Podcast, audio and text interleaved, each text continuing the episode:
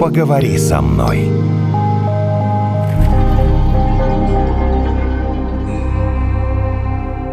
Ну, у тебя же бывает тоже ощущение дежавю? Да, это вообще... У меня сейчас такое сразу в голову пришло. Главная музыка из призрака оперы. Так. Ты задаешь этот вопрос, а у меня сразу вот это вот, ну, понимаешь, да, то есть призрак оперы, вот это вот, в да, голове. который живет у меня в голове, дежавю, призраки прошлого.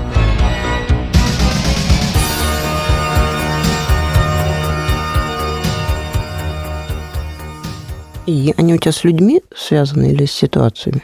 Ничего себе ты сегодня вопросы задаешь, Наталья. Что? А, У нас не знаю. подкаст «Поговори со мной». Например, ты приходишь в какой-нибудь, не знаю, ресторан или в гости, и бац, ты видишь там человека, с которым ты там встречался, дружил э, лет э, цать назад, Ага. и на тебя, ну, с одной стороны, воспоминания э, нахлынули, а с другой стороны, нужно понять, как с ним построить отношения уже в новой жизни. Потому что, казалось бы, может быть, как бывает, ты уже далеко продвинулся, там, не знаю, в работе, в отношениях с другими людьми, в саморазвитии, а тут человек так и остался твоим, ну, скажем так, одноклассником. И он с тобой продолжает общаться вот на уровне э, 11 класса школы, когда вы с ним виделись в последний раз. Возможно, вы и встречались где-то еще там раз, там, Мгм. не знаю, в пять лет. Но он видит в тебе того же человека, и, возможно, в его жизни-то ничего не произошло, а в твоей все изменилось. Ну, то есть ты испытываешь дискомфорт, Да. да? И нужно ли как-то с этим человеком вот теперь я вообще понимаю, о дружить, чем ты разговаривать? спрашиваешь. Теперь я понимаю. Да, я тоже испытываю дискомфорт. А, и всегда задаю себе вопрос, а зачем мне это? То есть я стараюсь покинуть.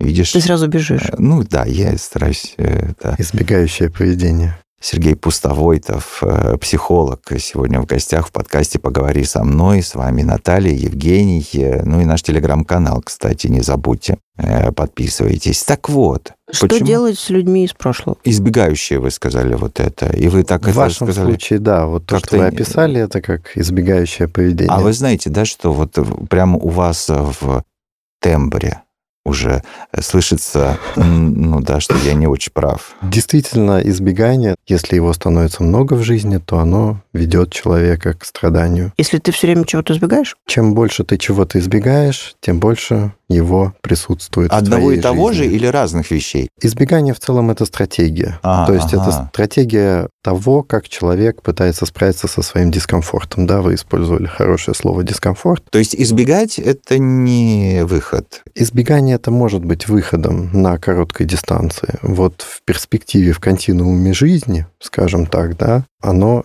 вредит, если его много. бежать не надо. Избегая, мы лишаемся чего-то. Во-первых, лишаемся возможностей. Чаще всего речь об этом. При многих ментальных расстройствах есть такое понятие, как охранительное поведение. От слова охрана, чтобы не перепутать. Да, он испытывает, допустим, социальную фобию, и его охранительным поведением будет, например, приходить пораньше в офис, когда там еще никого нету, занимать тихонечко свой уголочек и там сидеть до конца рабочего дня. И это охранительное поведение.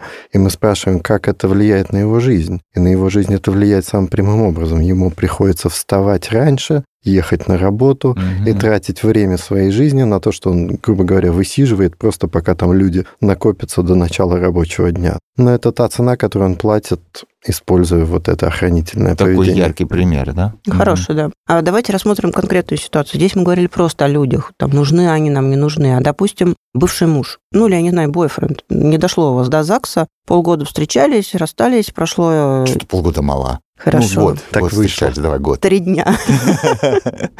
Так, Для некоторых и день, как неделя уже. философски. Так. Вместе что-то пережили, хорошо, год в какой-то форме расстались, семь лет прошло, не знаю, восемь, встречаешь на улице, в компании друзей, и вот он опять тебе уделяет знаки внимания. А ты думаешь, а надо, не надо, вот сомневаешься, не сомневаешься. Что тут-то делать, когда уже был какой-то вот опыт отношений? Здорово, что здесь у вас возникает вопрос, что делать, потому что это значит, что прямо в этот самый момент вы находитесь в такой немножко осознанности. У Мгм. нас есть э, понятие осознанности и есть понятие автопилота. Вот очень часто наш жизненный автопилот, когда он включается, мы двигаемся по нему, его руководством, скажем так, то жизнь нас заводит в разные, не самые, бывает, приятные ситуации. Когда же мы включаем такой антоним Надо подумать, да. автопилоту, это осознанность, мы обращаем свое внимание на этот момент и понимаем, что здесь вообще сейчас происходит и как нам быть. И это здорово, когда нам удается включить вот этот режим осознанности. Я бы сказал, что здесь такой феномен, я люблю шутить на консультациях, что у нас психология,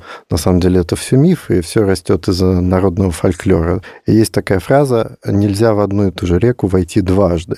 Эта фраза родилась не просто так, потому что человеку очень часто хочется войти в ту же реку. Ну, то, что есть приятные раз. воспоминания. Да, и мы держимся за это, и нам это действительно важно. То есть это ассоциировано с каким-то нашим опытом, к которому мы, собственно, прикасаемся в этот момент. Потому что в тот момент, когда вы видите своего бывшего, и он вам еще даже ничего не сказал, вы просто его увидели, вы в этот момент прикоснулись ко всему своему огромному багажу опыта, который был у вас с этим человеком и рядом с ним и вокруг него. И это как-то на вас влияет. Поэтому здесь мы должны, опять же, включать осознанность, возвращаться в настоящий момент и думать о том, а чего мы хотим для себя сейчас, насколько для нас будет полезным, эффективным вот это взаимодействие. Может быть, мы не знаем ответа на этот вопрос, тогда мы можем включить свое любопытство и попробовать, да, провести такой поведенческий эксперимент. А вдруг, типа, да? Да, мы в терапии очень часто пользуемся поведенческими экспериментами, потому что на самом деле все, что мы фантазируем на сессиях умозрительно, даже если у нас эмпирически, скажем так, да, у нас есть какие-то данные, какие-то исследования, которые говорят о том, что вот так делать это полезно, вот так делать это не полезно,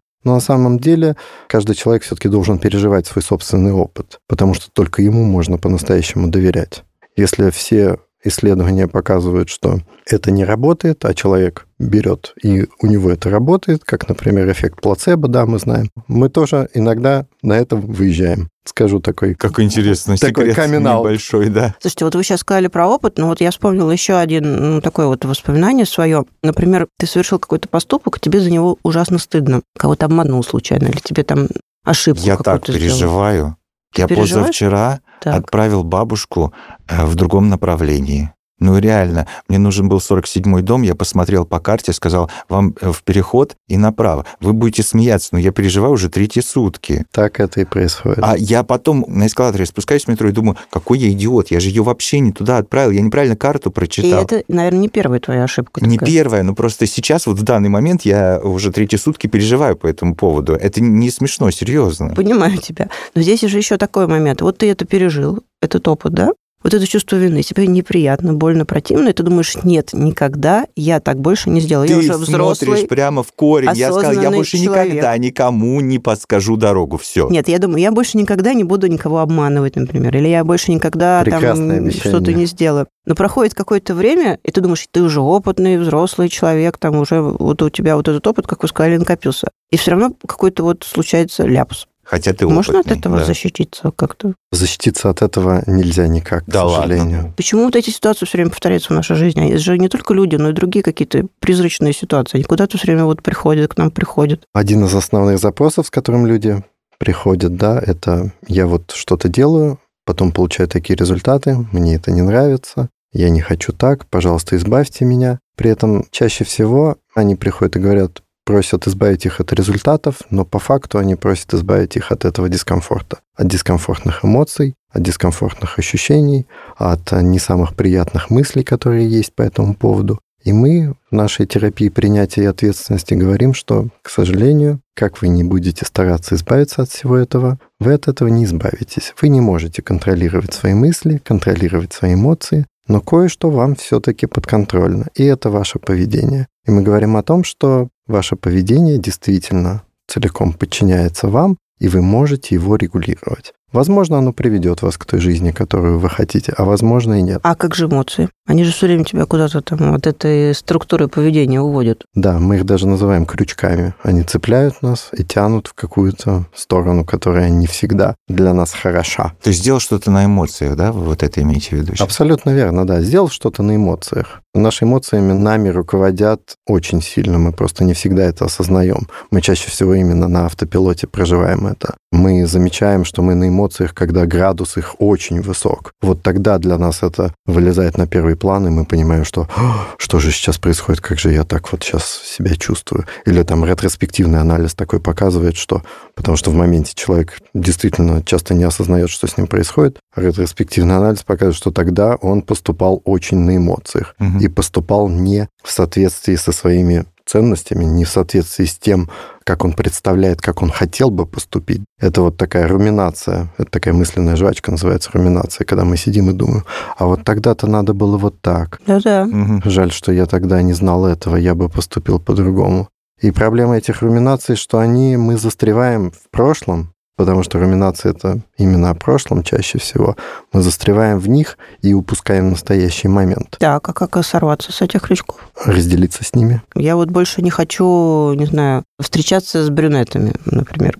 Они мне все попадаются, попадаются. Я хочу с блондинами. Посмотрел на Евгения. Блондинов 10% э, населения, а брюнетов 90%. Я думаю, что проблема-то в этом, а не в том, какой у них цвет волос. Давай что-нибудь другое придумаем. Объективная реальность напоминает о себе, да? Мы же живем в России. Хорошо, Если я не хочу там больше встречаться Норвегии- с мужчинами ниже метра шестьдесят. Да, потому что, ну вот не А нравится. только они обращают на меня внимание. Что мне делать? В каждом конкретном моменте просто спрашивайте, что происходит, почему я снова попадаю. Ну, я так, естественно, в кавычках говорю. Да, да, да. Почему меня снова хочется сходить с ним на свидание, да? Какие у меня мысли в голове по этому поводу? И если, например, эта мысль, он выглядит классным парнем, то здесь мы можем поприменять технику когнитивного разделения, разделения с этой мыслью. Например, у меня есть мысль, что он классный парень. То есть мы произносим не «он классный парень», а «у меня есть мысль, что он классный парень». Потом добавляем туда еще один элемент и говорим «я заметила у себя мысль, что он классный парень».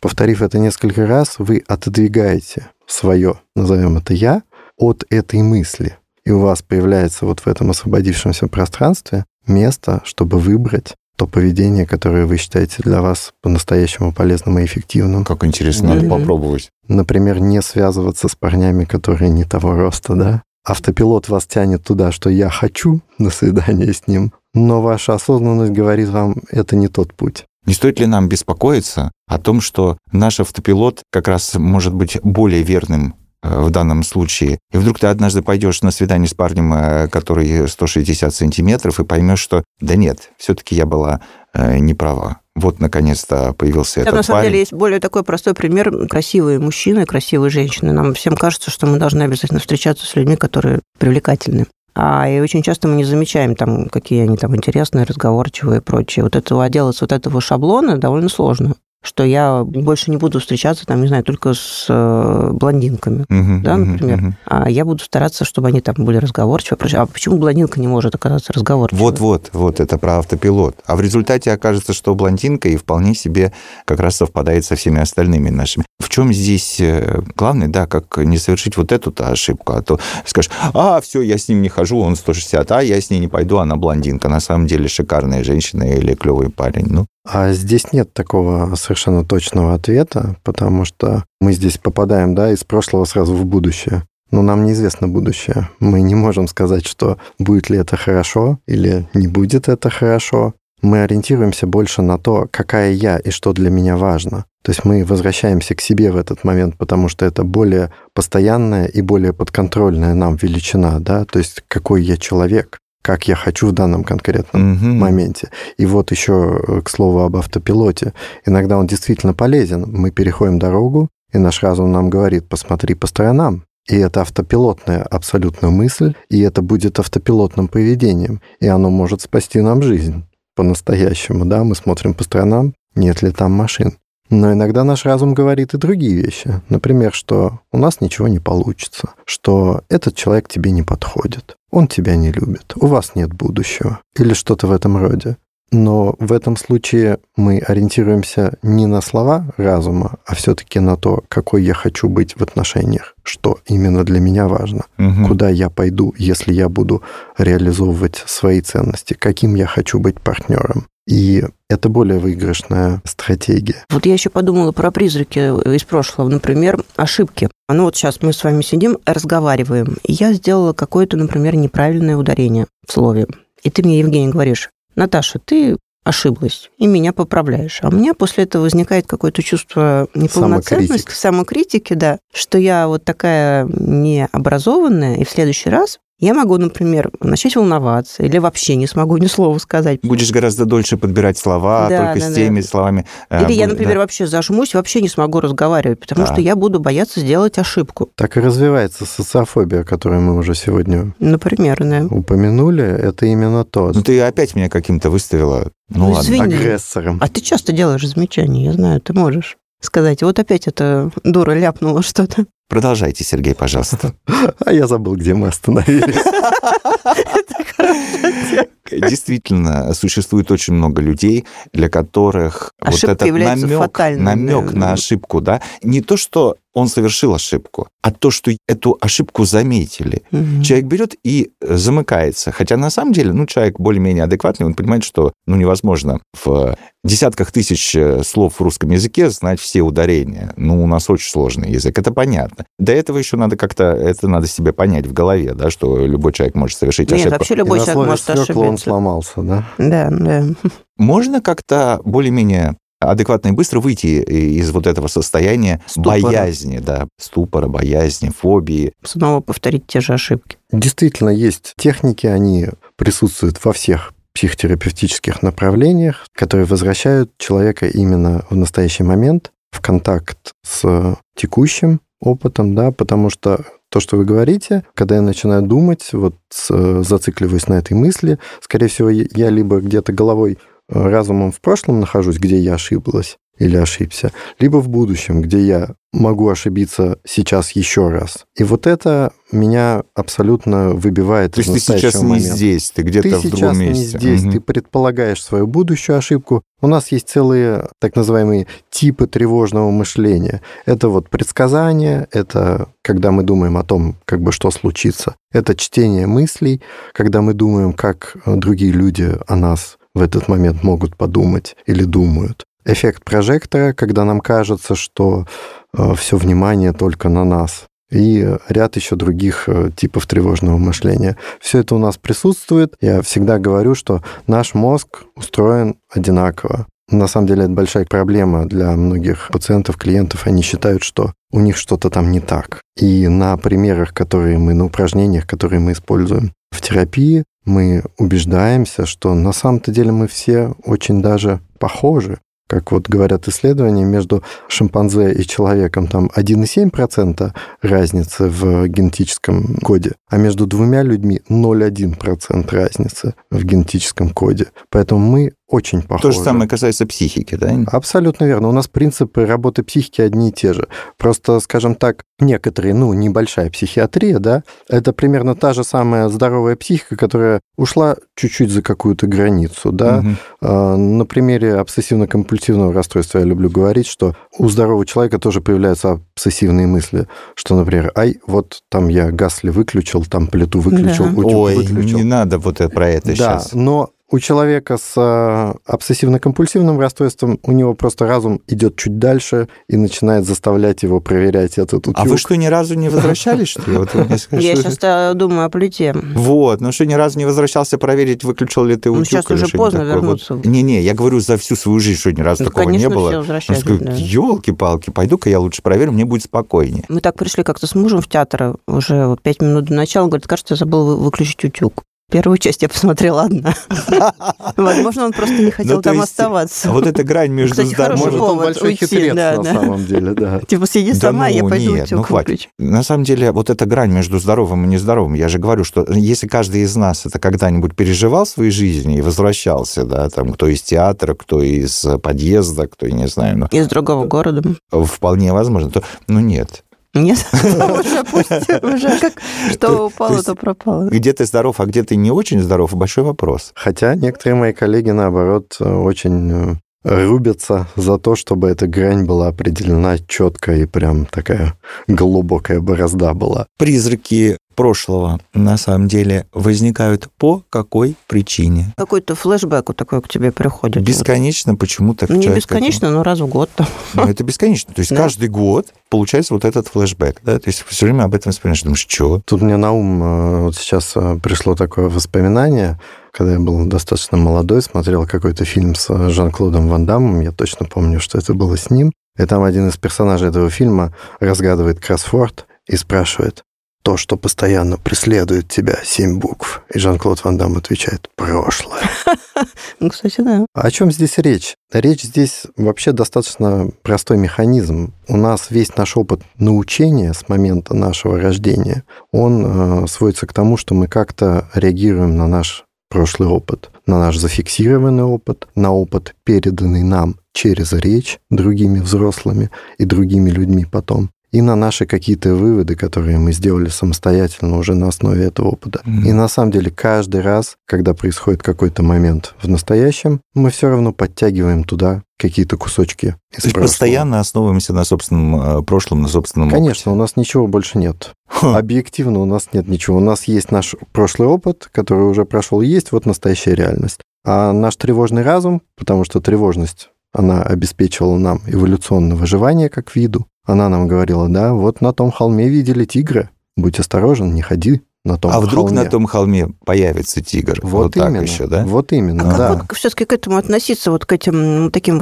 возникающим ну, флешбекам, да, как ну, ненужности или как, наоборот, какому-то новому окну, какой-то новой возможности? Я всех, ну, не только я, мои коллеги тоже этим занимаются из того же психотерапевтического направления, в котором работаю я, мы все говорим относиться к этому просто как к мыслям. На самом деле ко всему надо относиться просто как к мыслям, потому что очень часто, да, есть такая даже поговорочка, что объективная реальность — это то, что мы о ней думаем. И вот здесь, на самом деле, такая можно сказать, философская бездна. Ну да, там такое фразе. глубокое противоречие. Если объективная реальность это то, что мы о ней думаем, то... Нет, мне все время хочется что-то предпринять. Я вот не знаю, нужно что-то предпринимать или просто, ну, оно а привиделось и пошло дальше. Вопрос, вот. опять же, куда меня это приведет, если я буду на этом фокусироваться, и если я буду предпринимать то или иное поведение.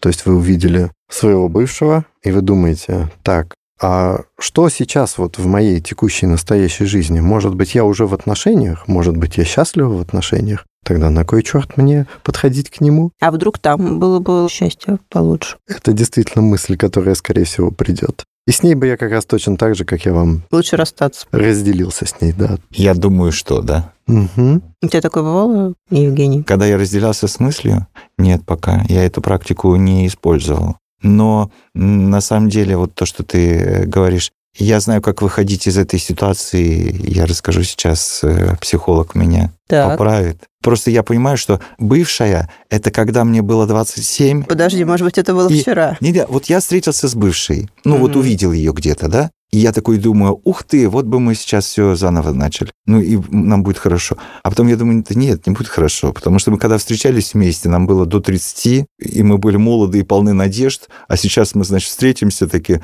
мы что вместе делать-то будем? Вот что я думаю. То есть я не разделяю это все это. да. Но я посмотрела недавно фильм Вуди Аллена «Великая ирония». Там, собственно, О. главные герои – бывшие одноклассники. Но одноклассники такие, они там учились где-то в другой стране, он ее хорошо помнит, а она, ну так, был какой-то парень, она ему так и говорит. И вот mm-hmm. они встречаются спустя, там, по-моему, лет 15 в Париже, они еще такие, в принципе, бодрые, полны сил, и у них возникает роман. То есть они вот как бы вот не стесняются вот этих... Прошлых, да? Прошлых. Э, у них их нет этих воспоминаний, они просто помнят друг друга. Может, поэтому и начинают. Может быть. Но у нас даже есть статистика повторных браков между теми же партнерами. Бороться с призраками прошлого или оставить их в покое? позволять им приходить и уходить. Они это делают сами. Да? Они, они уходят по... сами? Конечно. Если захотят, они уйдут. Но если вы будете стремиться их контролировать, вот это точно станет проблемой. Это то, что я могу гарантировать. Если вы будете пытаться контролировать ваш разум, контролировать ваши эмоции, то вот это совершенно точно приведет к каким-то проблемным вещам в вашей жизни. Поэтому просто позволяйте им приходить и уходить как гостям на вечеринке. Не вмешиваться. Не взаимодействовать. Может быть, для меня сейчас все классно, здорово и, и так. Поэтому, может быть, я просто продолжу жить свою жизнь, какая она есть, и пойду дальше. Спасибо Но я вам, за эксперименты все равно. За эксперимент. Ты, Евгений, а против, я нет, а я, я за. против. Поэтому мы вместе ведем программу «Поговори со мной» и благодарим э, сегодня у нас в подкасте «Поговори со мной» психолог Сергей Пустовойтов. Благодарим вас. Спасибо. «Поговори со мной».